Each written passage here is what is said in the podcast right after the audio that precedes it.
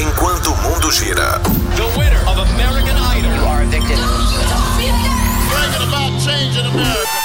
Observatório. Observatório. Economia, política, esporte, saúde, educação, cultura, tecnologia, ciência. A região, o Brasil e o mundo. Nós estamos observando tudo. Observatório. Observatório. Está entrando no ar pela 96 FM. Observatório. Observe, comente, participe, dê a sua opinião. Observatório. Observatório. Observatório. Observatório. Muito bem, tá começando o Observatório aqui na sua 96 FM, a FM oficial de Goiás. Hoje é segunda-feira, 31 de agosto 2020, agosto acabando. Se você está de pé hoje vivo, parabéns, você está vencendo o oitavo nível do mês do ano de 2020 e já vai passar para a nova fase, tá? Seja muito bem-vindo. O Observatório começando agora para Anápolis, Goiânia, região metropolitana de Goiânia, em torno de Brasília. Olha, são mais de 85 cidades, né, que, acom- que, acom- que, a- que alcança esse sinal limpinho da 96. É, muito obrigado pela sua audiência, muito obrigado pela sua parceria, muito obrigado pela sua participação. Você que participa aqui através do 99434 2096, tá? Eu sou o Rogério Fernandes, nós vamos juntos até às 19 horas e junto comigo no Observatório o nosso comentarista Guilherme Verano. Boa tarde, Guilherme Verano. Boa tarde, Rogério. Boa tarde aos ouvintes aqui do Observatório. Vou começar mandando um abraço. Não, não- não- posso deixar. Você está falando de agosto? Minha família tem cinco que fazem aniversário em agosto. E o último é exatamente hoje. Bruno, Bruno, meu sobrinho, né, fazendo aniversário hoje. E é ouvinte diário aqui, assíduo. E hora ou outra participa aqui, né? Isso, participa sempre aqui. E é claro, em nome dele, a gente, é claro, recebe todos os demais observadores. A gente se liga na gente, interage, participa. Às vezes só escuta, mas todos são muito bem-vindos. Tá certo, e deixa eu dar também boa tarde para o nosso produtor, jornalista, Weber Witt. Boa tarde, Weber. Muito boa tarde, Rogério Fernandes, Guilherme e ouvinte. Toda vez que você faz essa abertura, eu me sinto entrando em um campo de futebol para uma partida. Sério mesmo? Mas é isso mesmo. É, mas é um isso aí. campo cheio de informação, de, né, de notícias apuradas, de participações e interações. E é isso aí, já pode mandar a sua. E, Tá e certo. VAR também, né? É, justamente. Aqui, aqui, quando, aqui quando dá alguma coisa errada, o o Weber faz o sinalzinho com o braço, chama o VAR. Ou então o ouvinte chama o VAR. É, o ouvinte chama o VAR, o Weber chama o VAR e a gente e a gente segue, né? O importante é que é, é, errando ou acertando, estamos aqui todos juntos para fazer esse programa que vai ser a melhor segunda-feira, 31 de agosto de 2020 das nossas vidas. Então aproveite que o observatório está começando agora. Não, essa coisinha aqui não é o VAR, é o AR. Justamente. É isso aí. Observe, comente, participe. Observatório. 5 horas e 14 minutos, esse é o Observatório aqui na sua 96 FM, a FM oficial de Goiás. É, além de nós três que estamos aqui e de você, ouvinte, né, também é, participa deste programa o Carlos Roberto de Souza com a sua coluna falando direto ao assunto. Direto ao assunto. A opinião de Carlos Roberto de Souza no Observatório. Boa tarde, Carlos. Boa tarde, Rogério, Guilherme Verano, Eruíte e a todos os observadores. O estado de Goiás, especificamente a cidade de Caldas Novas, ela recebeu a visita do senhor presidente da República, Jair Bolsonaro, para a inauguração da maior usina fotovoltaica em perímetro urbano e a nona em dimensão, se a gente for considerar o território nacional. Essa usina é do Grupo de Roma, que tem como proprietária, empresária e também deputada federal, Magda Mofato. Pois bem, o, pro- o presidente, na oportunidade, ele disse que investe em Goiás porque é um estado promissor e tem um governador que dialoga. E o governador Ronaldo Caiado confirmou, mencionando aí a atenção do presidente Bolsonaro com o estado de Goiás, especialmente nas áreas de saúde, segurança pública, infraestrutura e etc e tal. Também pontuou que depois de Juscelino Kubitschek, Bolsonaro é o presidente que mais investiu em Goiás. E, e a gente fica feliz com isso, né? Mas para que não fique nenhuma dúvida, a usina inaugurada é de iniciativa privada. Todo o recurso para a construção dessa usina foi do Grupo de Roma. Não existe nenhum investimento né, por parte do governo federal e nem do governo estadual, a não ser o incentivo fiscal do governo federal, que não cobrou os impostos sobre os materiais adquiridos para a construção da mesma. Eu não tenho dúvida nenhuma que o senhor presidente, que o governo federal tenha enviado recursos para serem investidos no estado de Goiás. Mas da forma como foi colocado pelo nosso governador Ronaldo Caiado, parece que esses investimentos recebidos já fez a diferença, ou toda a diferença, para a solução da maioria dos problemas. Só que, pelo menos eu, né? E olhando aqui pela região de Anápolis, ainda não consegui sentir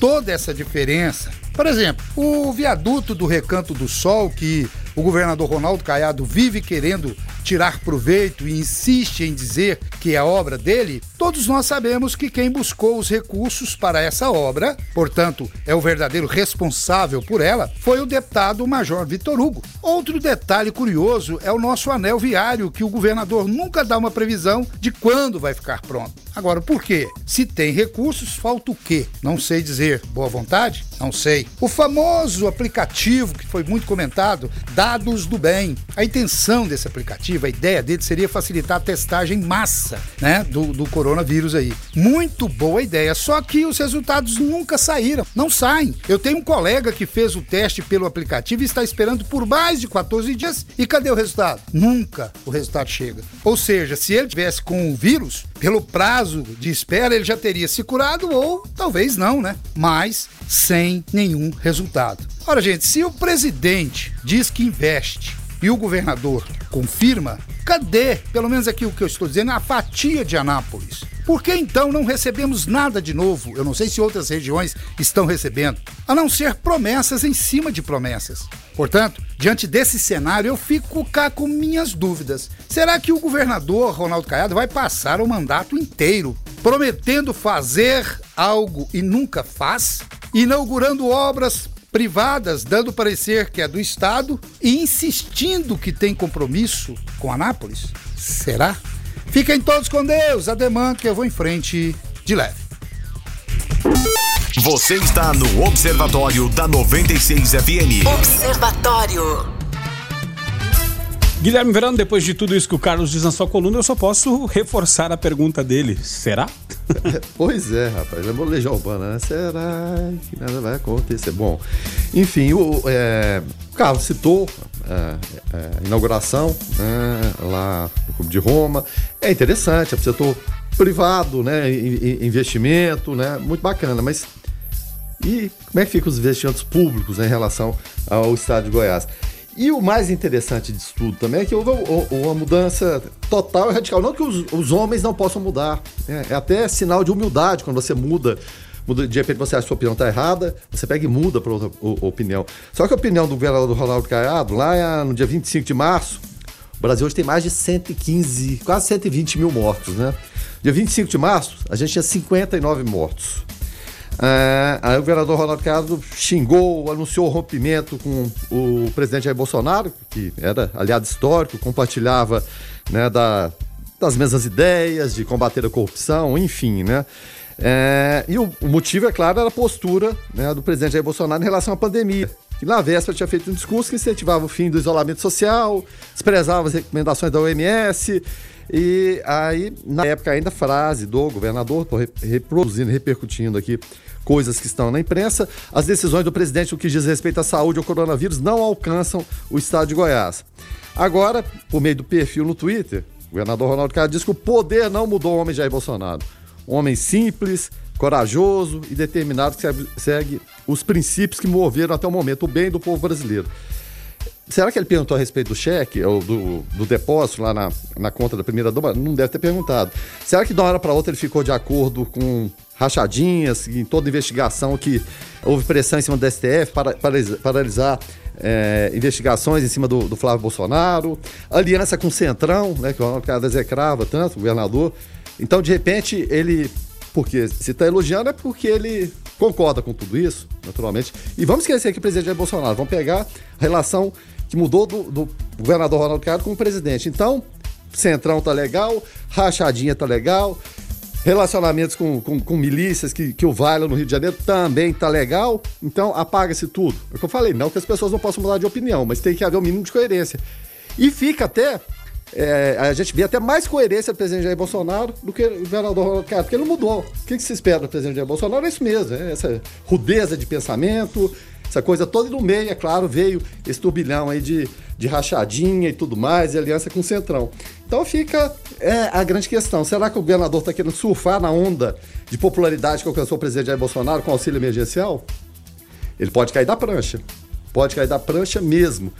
Porque bolsonarismo, caiadismo, pode-se colocar uma terceira palavra aí, o adesismo. O adesismo, muitas vezes, ele é complicado para a cabeça do eleitor. Você está no Observatório da 96 FM. Observatório. E ainda sobre o que o Carlos disse na sua coluna, Guilherme, um dos, dos, dos assuntos né, que ele falou que foi a questão do desse Dados do Bem, o aplicativo, uma ideia muito bacana, muita gente foi lá, fez fila, esperou por horas, alguns não, outros sim, e fizeram o exame. Porém, é, é, um ouvinte mandou para nós aqui um print, aliás, dois prints da, da, da, tela, né? Aonde mostra o status, né? Tudo certinho, o exame foi agendado, fez no dia 18 de agosto, ou seja, já fazem 12, 13 dias, né?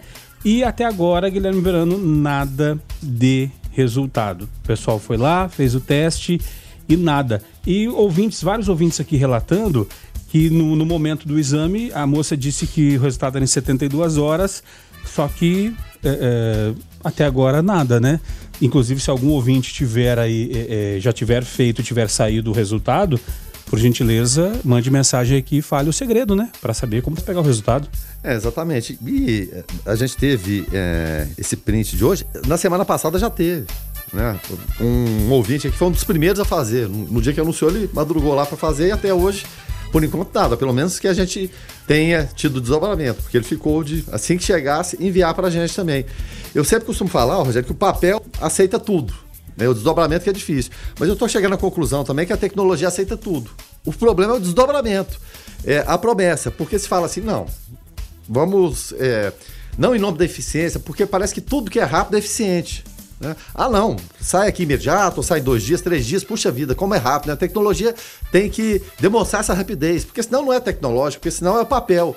Só que é, é, é a gente entende que a demanda é alta, então não faz essa promessa, faz, faça um cálculo aí e é claro, não depende só de você, depende de outras circunstâncias também. Dê um prazo maior, uma semana, dez dias. Né? O que a pessoa é, fica frustrada de, você ter uma expectativa, e como eu falei, pô, se é tecnológico estão prometendo 72 horas, tem. Deveria ser, né? O óbvio que a gente pensa é isso. Então, não prometam se a coisa ainda não está azeitada, ajeitada arrumada, né, para você ter o resultado. Porque a frustração é grande, aí começam os comentários negativos. Isso traz uma repercussão que não é legal. Então, espere os primeiros, fala, ó, a previsão inicial, dá, dá um prazo maior. Porque aí, se a pessoa se promete 10 dias e consegue nas tais 72 horas, ou em 4, 5 dias, a pessoa puxa a vida, ó, prometer em 10, está indo em 5 tá faltando um pouco aí de, né, de, de, de pensar um pouquinho. Malandragem no bom sentido, né? É, não, não direi malandragem, mas uma situação que pode acontecer. Porque, como eu falei, se o papel era todo demorado, enrolado, aquela coisa toda, a tecnologia tem essa impressão que é tudo instantâneo. E muitas vezes não é. E, inclusive, nesse, nesse evento, né, Bolsonaro eh, andou sem máscara e provocou aglomeração na cidade, contrariando as autoridades sanitárias, né? Caiado, que é médico, não fez nenhuma menção à aglomeração causada pelo presidente da República, que andou sem máscara e apertou a mão das pessoas, né? Cinco meses depois de romper com Jair Bolsonaro, por causa da maneira como conduzia o país na pandemia, Ronaldo Caiado fez elogios ao presidente como disse o Carlos Roberto na sua coluna, né? O discurso demonstra que o governador ruralista é, no mínimo, é, contraditório, né? Em 25 de março, quando havia 59 mortos e 2.555 infectados em todo o país, segundo dados oficiais, Caiado é, fez um escarcel e anunciou o rompimento é, com o seu aliado histórico, né? O presidente. O motivo era a postura de Bolsonaro em relação a condução da pandemia, que na véspera havia feito um discurso em que incentivava o fim do isolamento social e desprezava naquela época as recomendações da Organização Mundial da Saúde, né? Abram-se aspas. As decisões do presidente no que diz respeito à saúde e ao coronavírus não alcançam o Estado, fecha aspas, disse o governador, né? E, e numa postagem no Twitter, o governador eh, disse o seguinte: o que não disse isso, né? E o que não falta é comentários, né?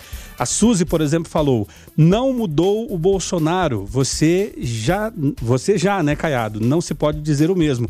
Bolsonaro não mudou, já o- o governador mudou, disse a Suzy. A Fernanda disse: ando meio cabreira com essas postagens. Sabe como é, né? Gato escaldado tem medo de água fria. Depois de perder a confiança, fica bem difícil. A Gilda disse: o senhor, se referindo ao governador, com a falsidade que lhe é peculiar, mas o presidente, como verdadeiro patriota, está acima dessas picuinhas. Agora, seu eleitorado certamente não se esquecerá. Observe, comente, participe. Observatório.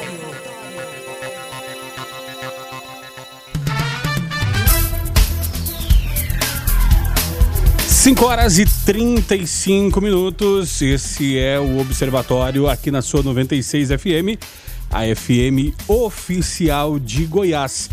E Guilherme Verano, e com relação a Economia.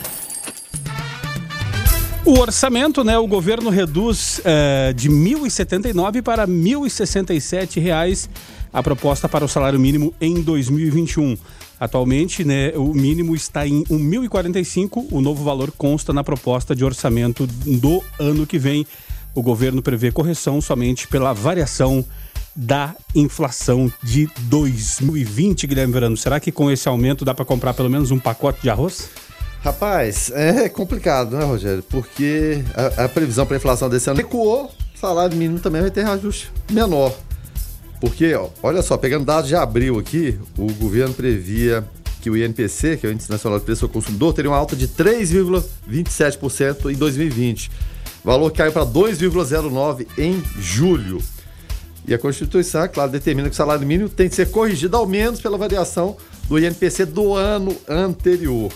O valor para o salário mínimo de 2021 pode sofrer nova alteração com base no comportamento da inflação. Agora, a pergunta que fica para o ouvinte, para a gente no dia a dia, puxa vida, a inflação tão pequenininha, mas por que, que as coisas no supermercado estão pela hora da morte, Rogério? Até produtos básicos, arroz, óleo, não vou falar nem da, nem da carne aqui não.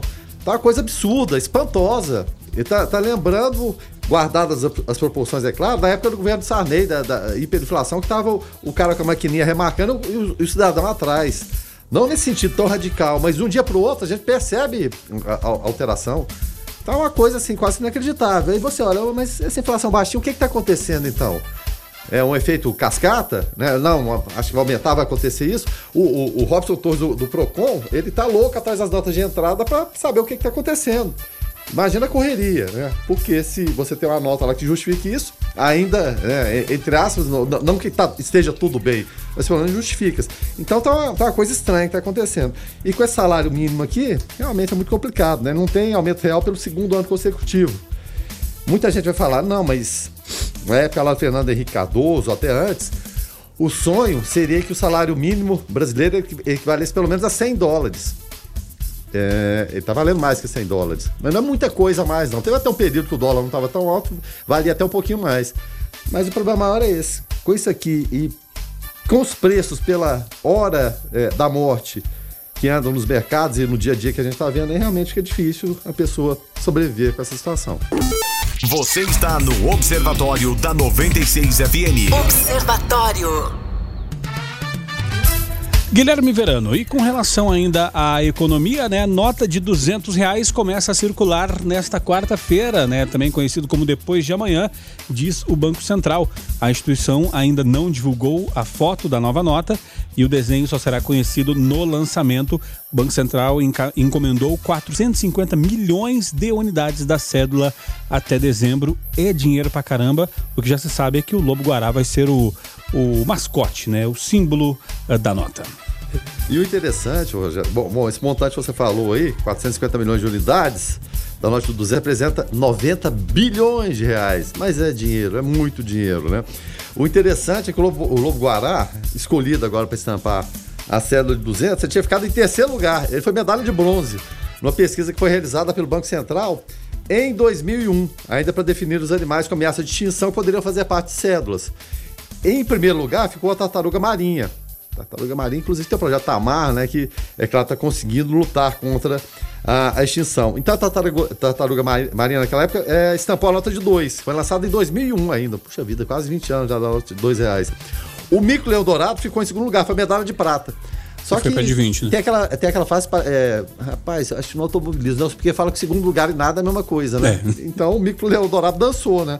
Porque quem ficou em terceiro e se fosse baseado nessa pesquisa, tinha que ser o segundo, tinha que ser o Mico Leão Dourado. Mas enfim, né? Não vamos ficar discutindo aqui isso, né?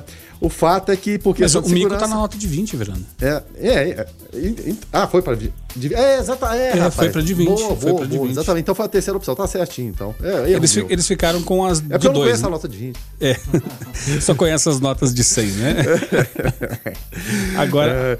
É, é, não, aí, só complementando aqui, Rogério. É, por questão de segurança, o Banco Central ainda não divulgou imagem nem é, características da nova cédula, claro.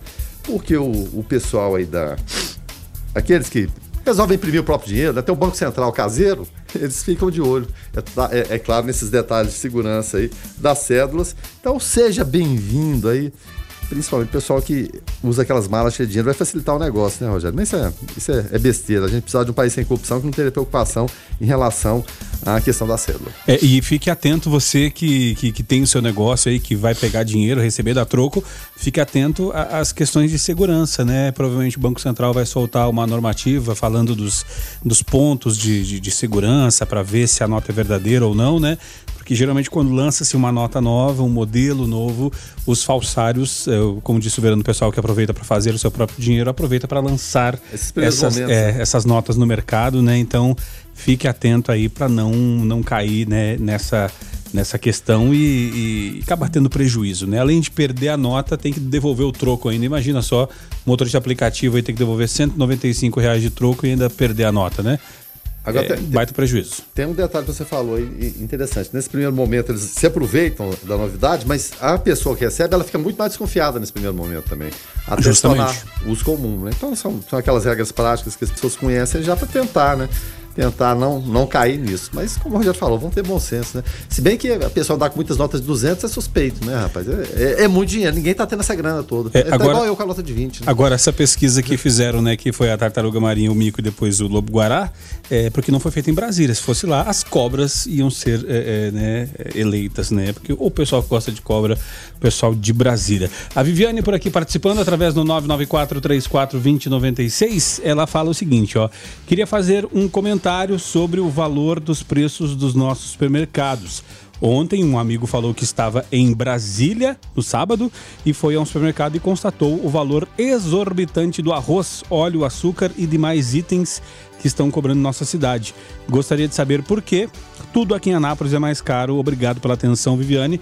Olha, comparar Anápolis com Brasília e falar que Brasília está mais caro é assim, é um tanto não, quanto. Brasília está mais barato, né? É, não, justamente é. que Brasília, justamente porque em Brasília, é. é geralmente, o custo de vida é mais caro. E estamos ganhando de Brasília, aliás, ganhando uma coisa que não é boa, né, Verano?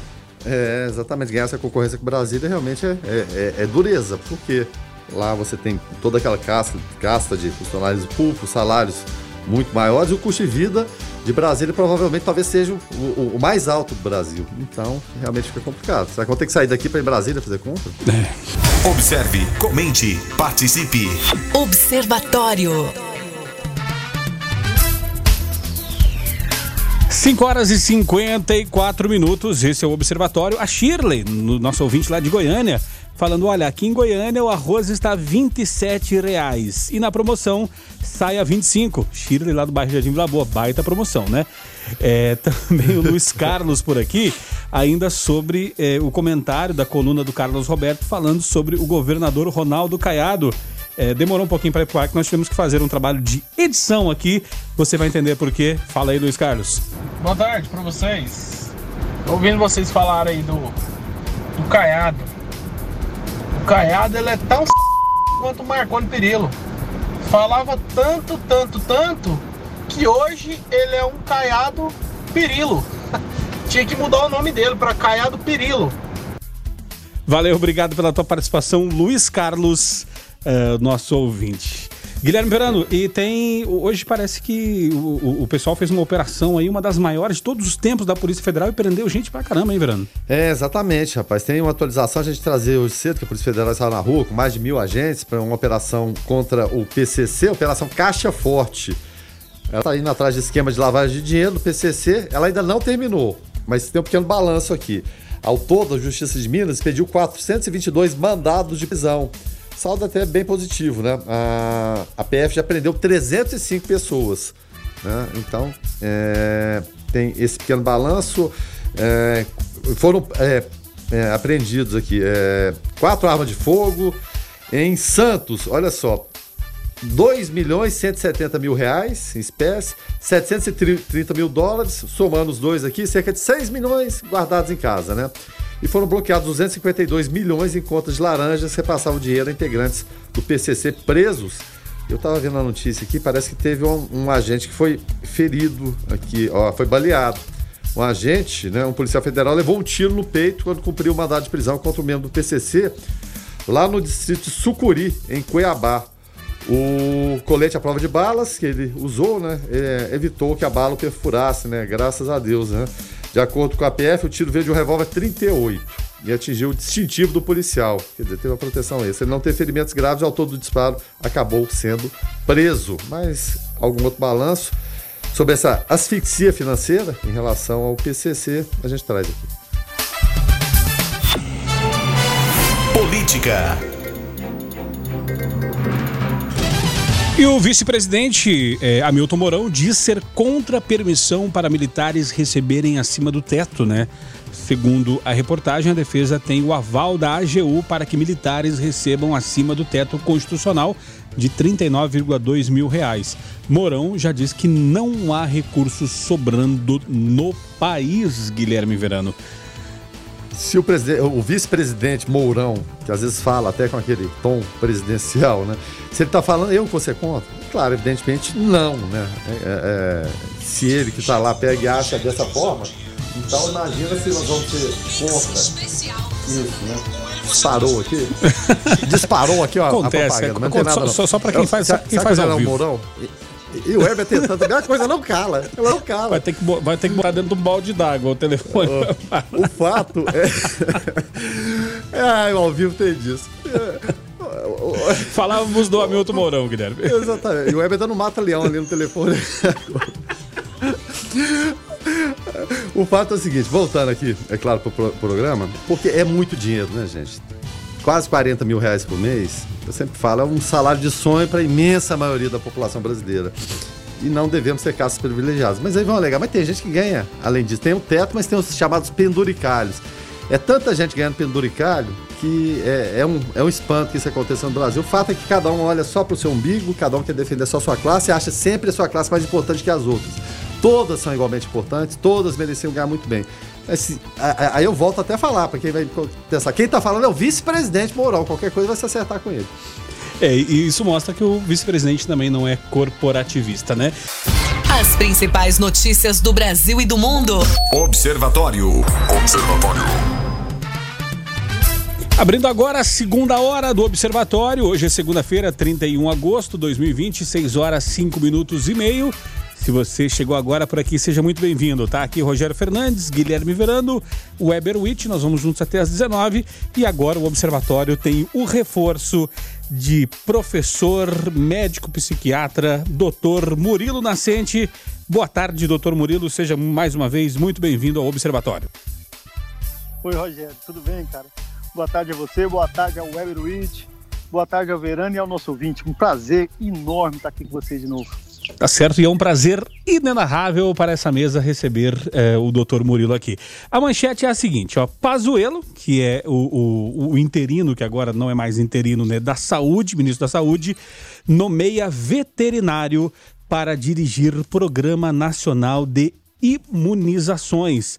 Laurício Monteiro Cruz tem mestrado em Prevenção e Controle de Doenças em Animais pela Faculdade de Agronomia e Veterinária da Universidade de Brasília e foi escolhido pelo ministro interino nessa uh, sexta-feira passada agora.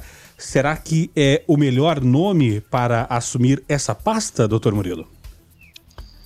Rogério, olha, é difícil a gente discutir a competência de alguém só por um título. A gente poderia estar cometendo aqui é, é, uma falta de decoro, né? Uma falta de gentileza. Assim, talvez não fosse o melhor momento de colocar uma pessoa não médica para lidar com um problema pandêmico da importância do Covid-19 no mundo inteiro, assim, alcançando marcas é, recordes de mortes, é, mais de 3 milhões de infectados. Assim, na hora de você começar a imaginar é, é um, um, uma campanha de vacinação, eleger as prioridades, eleger é, os melhores métodos, por mais que esse colega que, que, que, é veterinário, é médico veterinário, tenha experiência do ponto de vista teórico, a gente não vai questionar aqui a formação dele, mas, assim, quando você vai elencar prioridades, tratar da prática, existem alguns detalhes que quem está na ponta conhece, né? Então, o, o, mais uma vez, assim, a, a, a cúpula do, do, do, do, Executivo Nacional, assim, pisa naquele limitezinho de aceitar críticas, mais uma crítica, né? mais uma escolha tortuosa. O ministro já não é médico, o ministro já, já é um general, já é um cara que não tem conhecimento da área, já está ali justamente para não questionar uma autoridade meio questionável do presidente, e agora, na hora de escolher o cara para dirigir as imunizações, coloca um veterinário. Quer dizer, é falta de sensibilidade. Guilherme Perano? Ô, doutor Murilo, boa tarde. Aqui eu não pude dar o boa tarde na hora que você estava falando, seja muito bem-vindo. E, e, tem um detalhe aqui, é, porque o Brasil, o Programa Nacional de Imunização do Brasil sempre foi referência mundial pelo sucesso que a gente tinha, todo mundo se lembra da, da, da, das campanhas, era referência. Só que a cobertura vacinal, a partir do momento de disseminação de fake news, daquelas histórias todas que a gente vê, é, o país não está atingindo nem as metas, nem mesmo as vacinas infantis obrigatórias, que a gente sabe são importantíssimas. Tem até um dado aqui para analisar: ó, nenhuma das 10 vacinas obrigatórias para menores de 2 anos atingiram as metas de cobertura em 2019. Entre elas, a polio, que teve cobertura de apenas 82%. É, e é considerada oficialmente erradicada no Brasil desde 94. E a doença, é claro, exige vacinação porque o vírus ainda circula pelo mundo. Se torna mais preocupante ainda, né? Numa, numa pasta que está precisando de. Você não vai pegar uma pasta que está funcionando com a eficiência que tinha antes, não é, doutor? Agora veja bem, Verano, é, quando a gente começa a falar de, de questões macro é, é, nós estamos falando de uma gestão de saúde de um país enorme, continental, um país que vinha tendo sucesso nas campanhas de imunização, que vai enfrentar uma campanha de imunização é, é, recorde daqui a alguns meses com essa questão dessa pandemia e que simplesmente é, é, os próprios dirigentes questionam a ciência, quer dizer, a pseudociência toma, toma um lugar perigoso no momento em que você começa, ao invés de, de falar sobre a vacinação, falar sobre aquilo que está funcionando há décadas, você começa a falar de hidroxicloroquina, você começa a falar de ivermectina, você começa a disseminar tratamentos milagrosos, por um lado, e aquilo que de fato funciona, que, é, que já está comprovado, que a eficiência é, é, é, é enorme, as pessoas começam a questionar, quer dizer, vacina dá autismo, vacina é perigoso, meu filho não. É, mas o que é isso? Em que mundo nós estamos entrando? E o risco que é quando você tira essas discussões da mesa do almoço de domingo e leva para o Congresso Nacional, leva para o Executivo Nacional, e aí você começa a tocar milhares, milhões de pessoas. Assim, o risco de um tipo de discurso desse é enorme. Tá certo, o doutor Murilo Nascente está em home office, né? E por isso que você ouve é, cantar de pássaros e latidos de cachorro, de cachorros, né? De cachorros ao fundo. É, são esses os, os animaizinhos de estimação do doutor Murilo Nascente. Observe, comente, participe. Observatório. Política. E o governador Wilson Witzel, né, governador do Rio de Janeiro, né, agora afastado, recorre ao STF para voltar ao governo do Rio. O governador foi afastado durante a operação que o Guilherme Verano trouxe aqui o nome em latim, né? É, a, defesa do governador, Guilherme, doutor Murilo, Weber e ouvintes, é, ela entrou com um recurso no superior, superior Supremo Tribunal Federal é, para que ele retorne ao governo do estado. O Itzel foi afastado por uma decisão do ministro Benedito Gonçalves do STJ na última sexta-feira pelo prazo de 180 dias. É, acontece que as notícias não são boas, né, Guilherme? Afinal de contas, Alexandre de Moraes deu. É, é, é mostrou-se né, favorável a continuar o processo de cassação de impeachment, impeachment do governador, né?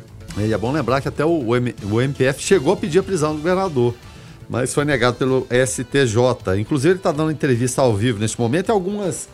É, alguns detalhes estão, vão saindo aqui, alguns são, são as pérolas, né?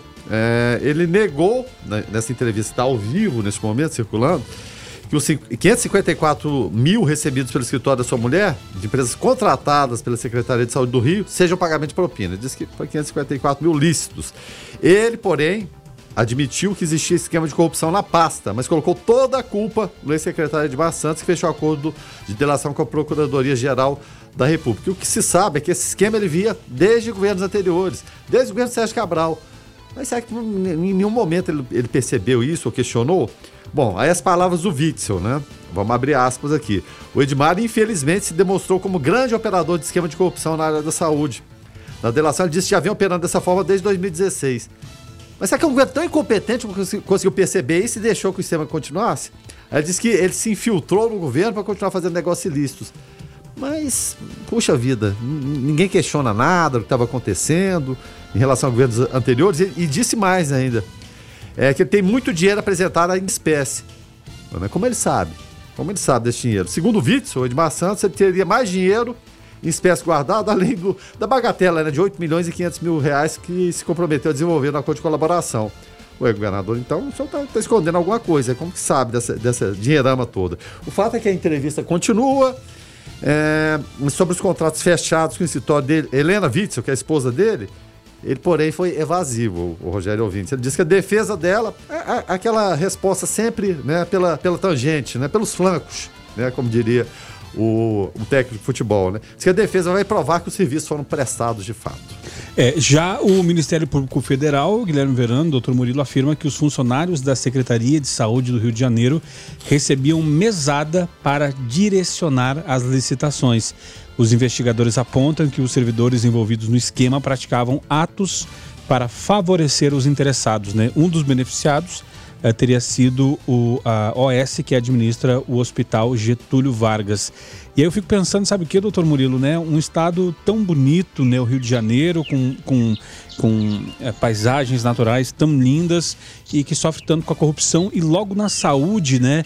Será que, será que um dia isso vai acabar por lá? Será que é, o servidor ou aquela, o cidadão que mora no Rio de Janeiro pode ter é, a sensação de que um dia essa geração, essa nossa que vive, vai ver o estado do Rio de Janeiro livre da corrupção?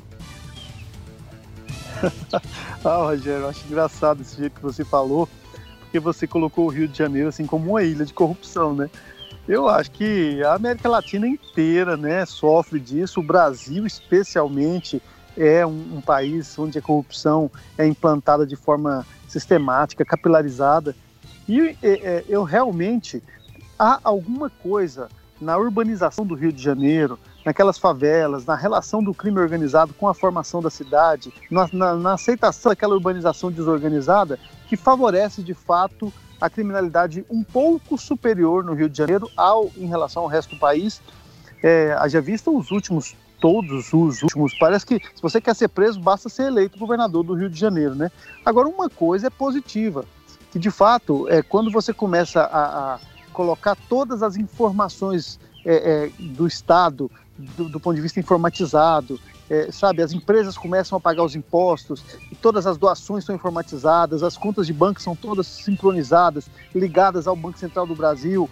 Então, isso tem colocado teto de vidro em todo mundo. O jeito de fazer política do Brasil vai ter que mudar, porque parece que essa capilarização da corrupção está ficando inviável.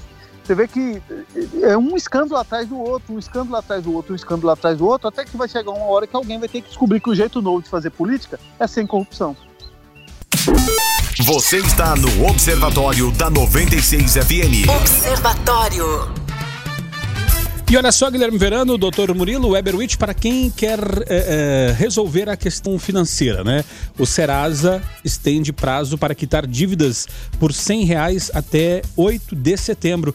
É aquele lance que dívidas de até mil reais, os débitos é, poderiam custar em torno de 100 reais, né? Então, é uma baita oportunidade, Guilherme Verano, para quem quer voltar a ter crédito na praça, né? É, exatamente. E aí tem que ficar de olho em golpe também, né, Rogério? Para evitar que caia em golpes, né? É, que levam o nome da empresa, Serasa criou um roteiro prático. Então fique atento aqui, a gente vai passar os quatro pa passos, né, para aproveitar essa última semana, né, até, até depois do feriado da semana que vem, dia 8. Então, o primeiro passo é o seguinte: acessar o, o, o site serasa.com.br, serasa.com.br, ou então baixar o aplicativo no celular digitar o CPF e preencher um breve cadastro. Com isso é possível usar o serviço com a garantia de que só você tem acesso aos seus dados.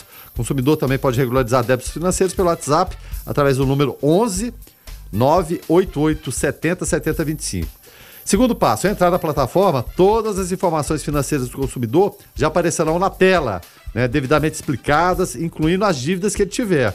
Se quiser conhecer as condições oferecidas para pagamento, basta clicar né, para ser direcionado até uma nova página, onde serão apresentadas as mais variadas opções para renegociação ou renegociar cada débito. Terceiro passo. Depois que você escolher uma das opções de valor, é só escolher se vai ser à vista ou em parcelas e a melhor data de vencimento. E por último, o quarto passo, a plataforma do Serasa gera um ou mais boletos, dependendo da forma de pagamento escolhida, já com a data de vencimento específico. Com o boleto, o consumidor pode optar em pagar pelo aplicativo do banco, em que tiver a conta, consegue ler o arquivo diretamente no computador, ou então imprimir a via e pagar na agência ou nas casas lotéricas. É uma oportunidade tanto. Agora, doutor Murilo, eu estou vendo aqui, são uma, uma, uma série de, de, empresas né, que, que tem aqui ó, dívidas entre 200 e mil reais, quita por até 100 reais é uma oportunidade de. Porque às vezes a pessoa está devendo e aí vai enrolando e não consegue limpar. É uma oportunidade de, quem sabe, de, de fazer com que a pessoa comece uma nova história, né? É, ou é, é, vai estar premiando aquele mal pagador e fazendo com que ele, mais uma vez, não pague as contas, esperando um novo, serão, um novo feirão que possa ser feito lá na frente. Ô, Rogério, eu acho que o mais importante dessa iniciativa é que muitas empresas vão precisar de crédito em pouco tempo agora, porque nós estamos vivendo um momento econômico muito complicado. Então, as empresas que precisarem, as pessoas, mesmo as pessoas físicas que precisarem de empréstimos para manter o, o seu negócio funcionando, a sua casa girando, até que consiga é, é, voltar a ter rotatividade, lucratividade, se precisar de crédito, tem que estar com o nome limpo. Então tem que aproveitar essa oportunidade e caiu do céu. Observatório. E a SpaceX né, faz primeiro lançamento polar a partir da Flórida em 50 anos. Né? Lançamentos de satélites em órbita polar geralmente decolam da Califórnia. Para evitar que o foguete sobrevoe áreas populosas, o sistema de autodestruição do Falcon 9 minimiza o risco em caso de falhas. É, tá aí a SpaceX é, inovando, né? É, será que será que isso, Dr. Murilo, é, é, da SpaceX, né, é, inovar é, é, por conta de ser uma empresa é, privada e não ter o dedo da NASA nesse negócio? Ah, sem dúvida. Né? A SpaceX ela tem se aprimorado cada vez mais em inovar numa corrida espacial à parte. Que nesse momento ela fornece peças para a maior parte dessas empresas estatais é, a um preço muito mais baixo que as empresas estatais produziam. Então, o futuro, ela desenha um futuro muito interessante para essa corrida espacial, em que as empresas particulares, as empresas privadas vão tomar conta. Então, a SpaceX tem um projeto de fazer turismo espacial em pouco tempo, colocar pessoas em órbita simplesmente para verem é, como, como que é ela de cima. Então, coisas que as empresas estatais jamais imaginariam. Então, ela, ela consegue lucrar com essa corrida espacial e, com isso, está tentando minimizar custo. No polo, devido à rotação da Terra é, poder ser anulada, você tem menos trajetória ao sair do polo. Quando você sai do Equador, de locais próximos do Equador, você tem que anular essa rotação terrestre. Então é muito mais interessante, muito mais inteligente. Então eles conseguiram um adendo, que é fazer um sistema de autodestruição para evitar os riscos de passar em cima de uma área populosa, coisa que não tinha sido pensado antes. Então a visão da, da empresa privada de procurar soluções a baixo custo está revolucionando a corrida espacial. Agora, é, doutor Murilo, é, com relação até a gente falando de espaço aqui, né? É, hoje de manhã nós trouxemos até aqui no, no, no, foco uma notícia de um meteoro, né? De que, que um, um rapaz está até querendo vender ele porque achou. E aí tem também é, na Bahia teve um terremoto, né? É, a princípio de 2,7 na escala uh, Richter, né? É, chegou também a. Teve um outro também de 3,5, né? Que atingiu lá o recôncavo baiano. É, será que, que, que tem é, alguma coisa que o pessoal acabou fazendo de errado aí para essas coisas acontecerem? Ou é coisa que de tempo em tempo ia acontecer de, de todo jeito, independente da interferência do bicho-homem no planeta Terra? Não, eu não tenho a menor dúvida de que a interferência humana tem feito desatinos na Terra. Mas nesses dois eventos, especificamente que você está citando, não há nada que nós, que nós poderíamos ter feito para facilitar ou dificultar. O, deslizamento de placas tectônicas acontece durante todo o tempo. É, nós já tivemos inúmeros abalos sísmicos no Brasil, talvez não de grandes amplitudes, porque as falhas geológicas debaixo da região do Brasil, elas, elas são bem menores, é uma região mais antiga, então quer dizer, tem menos deslizamentos, é, é, as regiões mais acima ali no hemisfério norte são, tem mais é, abalos sísmicos e maiores e com mais frequência. É, agora, é, cair um meteoro, se você, para você ter uma ideia, Rogério, se você ficar olhando para o céu num dia, é, numa noite, né, não nublada, no seu ângulo visual você verá cinco meteoritos a cada hora caindo na Terra. Então, para você ter uma ideia do tanto que isso é frequente. Agora, os maiores, assim, um meteorito do tamanho de uma bola de futebol é bem raro. Mas meteoritos pequenos, do tamanho de brita, esses que queimam ligeiramente antes de chegar até na superfície terrestre, são extremamente frequentes, não tem nada a ver com nenhuma manipulação que a gente possa ter feito. Então, nesse caso, nós estamos, assim, é, absolvidos. Agora, Guilherme Verano, é, o doutor Murilo falou de meteoritos do tamanho de bola são raros, é, tamanho de britas é, ou de bolitas, bolinhas de gude são frequentes. Agora imagina se tivesse internet lá quase 100 anos atrás, quando seu avô achou aquela eu posso dizer aquela rocha, né? é, rapaz. Lá nos anos 1920, não sei se o doutor Murilo conhece essa história, é, tem um meteorito chamado Santa Luzia, porque Lusiânia, né, cidade próxima a nós, que chamava Santa Luzia na época. Um segundo maior né, é, meteorito é, que né, caiu aqui no, no, no, no, Brasil, foi encontrado lá pesando quase duas toneladas, se não me engano, 1.900 quilos. Meu avô, que era agrimensor na época, ele, Joaquim Câmara e outras pessoas é, descobriram esse meteorito. Só que antes teve, e até ligando com o terremoto, é, um terremoto em, em, Santa Luzia, vamos chamar de Santa Luzia. Aquele barulhão, os bares, as bebidas, os copos tremendo e todo mundo sem saber por que que... Não, Achou que era tá o efeito da pinga, né? É, é, exatamente, a terra tremeu em Santa Luzia. Aí depois foi se descobrir, numa dessas medições, né, agrimensor que era, a descoberta do meteorito de Santa Luzia com quase duas toneladas. Depois ele foi transportado, ele foi batizado, inclusive, de meteorito de Santa Luzia em cima ali do Rio Corumbá. E foi transportado em carro de boi para o interior de Minas, depois foi para São Paulo e foi posteriormente para o Museu Nacional e sobreviveu ao incêndio que aconteceu em 2018. Então, o meteorito de Santa Luzia, o segundo maior do Brasil, foi encontrado aqui em Santa Luzia, hoje, Lusiana, há praticamente 100 anos atrás. Eu que, é, o Rogério, eu tô no ar aí, não? Pode falar, doutor Murilo. Tem uma coisa muito interessante para você ver que, olha isso aí, veja bem, 1.900 quilos, hein? Isso é, isso é um, um, um container, é uma coisa, é absurdo o tamanho disso.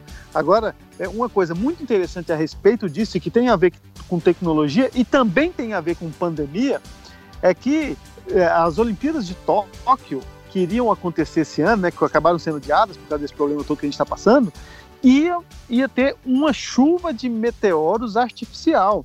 Eles chegaram a lançar para o espaço, deixar em órbita milhares de bolinhas metálicas do tamanho de bolinhas de gude, só que com metais diferentes, de metais diferentes, que cairiam na Terra exatamente em cima de Tóquio no horário marcado e que fariam uma chuva, fariam não, deverão fazer ainda. A gente vai assistir esse espetáculo via televisão cairão na Terra fazendo uma chuva de meteoros multicolorida para você ver que tem gente que não acredita ainda que a gente foi na Lua, tem gente que não acredita ainda, acredita que a Terra é plana, e nós já estamos fazendo chuva de meteoros artificial, para você ter uma ideia. Você está no Observatório da 96 FM. Observatório. E pelo menos cinco acidentes graves de trânsito foram registrados apenas no último fim de semana aqui em Anápolis, né? Dois deles com vítimas fatais. Vamos saber os detalhes com o repórter Jonathan Cavalcante. Um alto número de acidentes foi registrado neste final de semana em Anápolis e, lamentavelmente, dois desses fatos com vítimas fatais. Um deles, um acidente que ocorreu na manhã de sexta-feira, fato noticiado com exclusividade pela reportagem que esteve no local, colisão de um carro contra um pedestre. A vítima, um idoso de 69 anos de idade, esse senhor que atravessava a via quando foi colhido por um veículo Jeep de cor vermelha. A vítima, Antônio Francisco Francisco Lima. O acidente ocorreu por volta de 8h30, 8h40 da manhã da última sexta-feira, dia 28. O homem, condutor do veículo, foi levado até a central de flagrantes para prestar depoimento. Se ressaltar que não estava embriagado. Ainda na sexta-feira, já no período noturno, tivemos um acidente grave registrado na região da Vila Jaiara, na Avenida Fernando Costa, onde um condutor de uma motocicleta acabou colidindo na traseira de um ônibus transporte coletivo. De acordo com as imagens que a gente teve acesso, inclusive a moto ficou quase pregada na traseira do ônibus, um impacto muito forte. A vítima, esse motociclista, foi socorrido pelo corpo de bombeiros e encaminhado com traumatismo craniano para o Hospital de Urgências Dr. Henrique Santilo. Já pulando para o sábado, na manhã de sábado, dia 29, infelizmente, mais uma morte no trânsito, onde uma jovem de apenas 24 anos de idade perdeu a vida ao ser atingida por uma carreta. O fato aconteceu na rua lateral, ali ao lado da entrada principal do cemitério Parque, na região da Vila União, passando ali pela via Avenida é, Lídia Fernandes. Essa jovem, então identificada como sendo Joyce de Jesus Pinto. Uma cena muito triste, uma cena chocante. Estivemos no local e acompanhamos o trabalho da perícia, também a remoção por parte do Instituto Médico Legal, onde a vítima teve o corpo arrastado por alguns metros até a parada dessa carreta envolvida neste acidente. O motorista foi levado pela Polícia Militar até a central de flagrantes, onde prestou seu depoimento. A carreta, carregada com feijão, saiu de Itaberaí, aqui em Goiás, com destino à Feira de Santana, na Bahia. Após ser ouvido na central de flagrantes, o motorista foi liberado. A vítima que estava a caminho do trabalho e perdeu a vida nesse acidente, um fato lamentável, uma comoção muito grande e principalmente por parte dos familiares que também estiveram no local. Infelizmente, essa foi a segunda morte registrada no final de semana aqui em Anápolis. Mas os casos não pararam por aí. Na noite de sábado, um grave acidente foi registrado ali na região do Daia, mais precisamente na altura do quilômetro 15 da GO 030, onde um homem teve a perna decepada e ferimentos no braço, uma colisão envolvendo um veículo de passeio e uma motocicleta. As informações dão conta de que o motorista do veículo, segundo testemunhas que chamaram a polícia militar, nada sofreu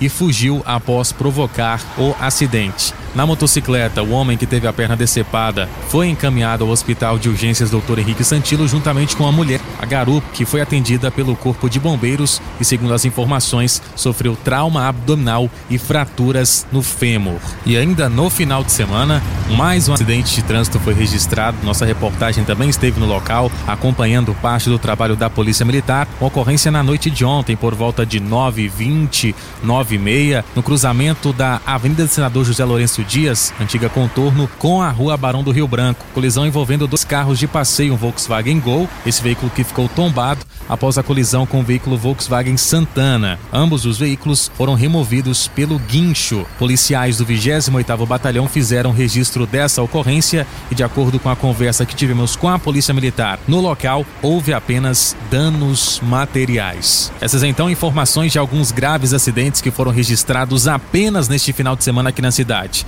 região da Vila Jussara, na Fernando Costa, na Jaiara, na Vila União, próximo ao cemitério Parque. Também tivemos na região do Daia, na GO 030, e um outro grave acidente que aconteceu no centro da cidade, no cruzamento da antiga Avenida Contorno com a rua Barão do Rio Branco. Quanto, quanto à ocorrência, né, Guilherme? É lamentável, né, o, o, o, Rogério? O Brasil é o terceiro país do mundo que mais mata gente no trânsito. É terrível. Não estou fazendo julgamento aqui de cada situação específica. É claro, quem vai cuidar disso aí é a polícia. Mas até nesse sentido, o senador Zamara Gabrilli, que é do PSDB de São Paulo, e Fabiano Contarato, que é da rede do Espírito Santo, pediram ao presidente do Senado, Davi Alcolumbre, que as mudanças no Código de Trânsito sejam discutidas em comissões antes do texto ser votado no plenário. Dia 18 de agosto, o projeto estava na pauta, ele foi retirado por 39 votos a 31 texto que favorece o quê? O mau motorista, né? Que a, a, pontuação autorizada antes da carteira ser caçada, ela aumenta, né? Ele havia sido aprovado de forma assim rapidíssima na Câmara, né? A comissão especial realizou 10 reuniões e teve outras seis canceladas. Foi encaminhado ao Congresso pessoalmente pelo presidente Jair Bolsonaro, relatado por, pelo Juscelino Filho, que é do DEM do Maranhão. Foi votado no plenário pelos deputados sem ter sido votado antes da comissão. Ou seja, urgência urgentíssima para o mau motorista, né? No Senado, o relator é o Ciro Nogueira, que é do PP do Piauí, que ainda não explicou aos colegas porque o texto é urgente o suficiente para ser votado durante a pandemia. É, o Brasil, é bom frisar, conseguiu diminuir o número de acidentes, mas ainda está distante do cumprimento da meta. Segundo o estudo mais recente, como eu disse, publicado em 2018, o Brasil é o terceiro país do mundo com mais mortes de trânsito. Então não é razoável né, que a gente tenha que o Senado Federal aprove uma matéria dessa proporção sem antes debater e analisar né, os possíveis efeitos dessas mudanças para o sistema de saúde e também de reabilitação tão comprometidos. Então, o que a gente espera é que seja discutido e votado, mas da maneira justa, sem ser medida eleitoreira que vá favorecer mal motorista. E não estou prejulgando nem julgando nenhuma situação dessas. É simplesmente o contexto amplo que existe no Brasil. Agora, doutor Murilo, é, a gente percebe que todos esses acidentes envolvendo motociclistas, é, duas mortes, é, aliás, um deles é, é um atropelamento, né? O restante todos com motociclistas, é, duas mortes, uma perna decepada. É, será que toda essa, é, é, essa eu, posso, eu, vou até falar de, né, a grosso modo, essa ansiedade que estamos vivendo, ela está refletindo no trânsito? Porque que final de semana complicado esse, hein? É, Rogério, realmente é triste ouvir isso. É assim, e reflete na verdade, foi um final de semana mais fatídico, é claro, isso não é regra, graças a Deus não é regra. Embora o trânsito seja complicado, a gente já teve outras experiências aí mesmo no estúdio, em outros momentos em que basta falar a respeito de qualquer questão de trânsito, que o WhatsApp do, do, programa não para, que o pessoal começa a falar, cada um esbravejando, colocando a sua opinião, mas o fato, infelizmente, é que se reflete no trânsito aquilo que a gente vê no país, uma falta imensa de respeito, uma falta imensa de, consciência de grupo, uma falta imensa de perceber o direito do outro, um viés de confirmação, sempre cada um achando que tem razão, enquanto os outros nunca têm razão, uma opinião binária, ou você é bom ou você é mal. Então, a gente é uma consciência de grupo muito fraca, uma incapacidade de, de respeitar regras, uma inflação de leis, você um monte de lei, um monte de regra e ninguém cumprindo, ninguém confiando, uns desconfiando dos outros. Infelizmente, uma postura que assim eu não vejo uma solução a curto prazo, porque para isso precisaria de uma mobilização nacional de conscientização não só do trânsito, mas de respeito ao outro na hora da gestão pública, de respeito ao outro na hora do uso do serviço público, de respeito ao outro na hora do uso de uma via pública, do respeito ao outro de respeitar um parque quando está interditado devido a uma doença que está matando muitas pessoas. É a falta de respeito ao outro. Infelizmente, é o reflexo disso no trânsito. Agora, doutor Murilo, é, muita gente quando fala de trânsito se refere a um trânsito assassino, a um trânsito que mata, né? É, só que agora em setembro é, nós temos, né, o setembro é marcado pela campanha nacional de conscientização à prevenção do suicídio, né? O mês foi escolhido em razão do Dia Mundial de Prevenção do, do, do Suicídio, que acontece em 10 de setembro. Esse ano, em meio à pandemia da Covid-19, o Setembro Amarelo chama atenção para os impactos na saúde física e mental da população. E o Dr. Murilo, como psiquiatra, é, deve ter inúmeras histórias para contar, né, de, de pessoas que, que, que, que, chegaram a essa situação ou que estavam no caminho delas.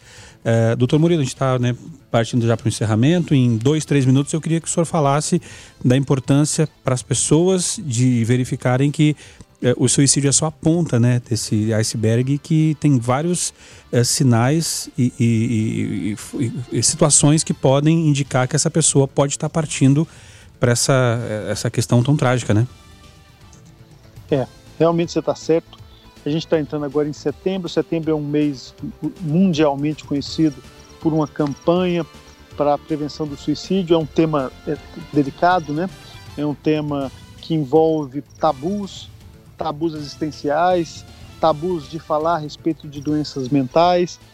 Mais de 90% das pessoas que cometem suicídio são pessoas que têm um transtorno mental de base.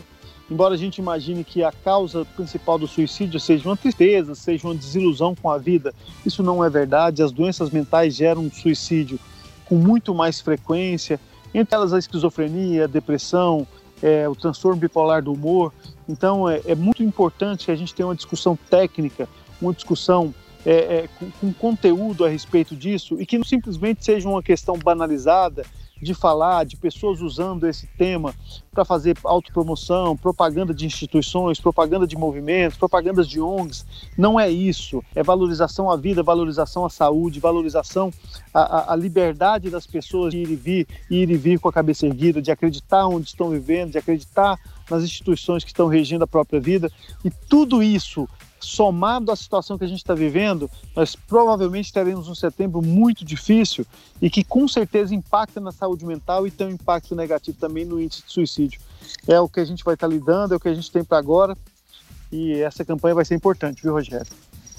Tá certo, doutor Murilo. Então, muito obrigado por mais esse bate-papo, obrigado pela, pela gentileza aí de nos atender. Mande um abraço aí aos passarinhos cantantes, aos cachorros latidores que participaram do programa e até a próxima, doutor. ah, Rogério, o senhor está inspirado, viu? É, realmente estou aqui numa imagem bucólica, onde os cachorros ladram, os passarinhos grojeiam, é, as, as, folhas farfalam nas árvores e como no cosmo grego está tudo no seu lugar fazendo o que tinha que fazer. Graças a Deus está tudo bem aqui. Eu, eu agradeço a, a, companhia de vocês, a gentileza de vocês, a gentileza dos ouvintes também está com a gente e até segunda que vem, cara. Tá certo, doutor Murilo. Guilherme Verano, então até amanhã de manhã. Até amanhã de manhã e é claro agradecendo a participação do doutor Murilo, sempre preciosa, dos ouvintes também. Isso é muito bom. Até amanhã. Weber Witt, o nosso produtor, jornalista e calador nele que cala os celulares que não querem parar de falar. Weber, até amanhã. Até amanhã, esse ao vivo, esse é ao vivo. Até amanhã, a gente agradece aos ouvintes. Muito obrigado pela companhia e por estar com a gente mais nesse início de semana. E até amanhã. Tá certo, a gente vai ficando por aqui então. Voltamos amanhã de manhã às seis da manhã no Foco 96. Na sequência, tem a Gabi Moraes no Conectado. Pessoal, juízo, boa noite, fiquem todos com Deus, paz e bem. Observatório. Observatório. Você ouviu Observatório na 96 FM. Observatório. Observatório.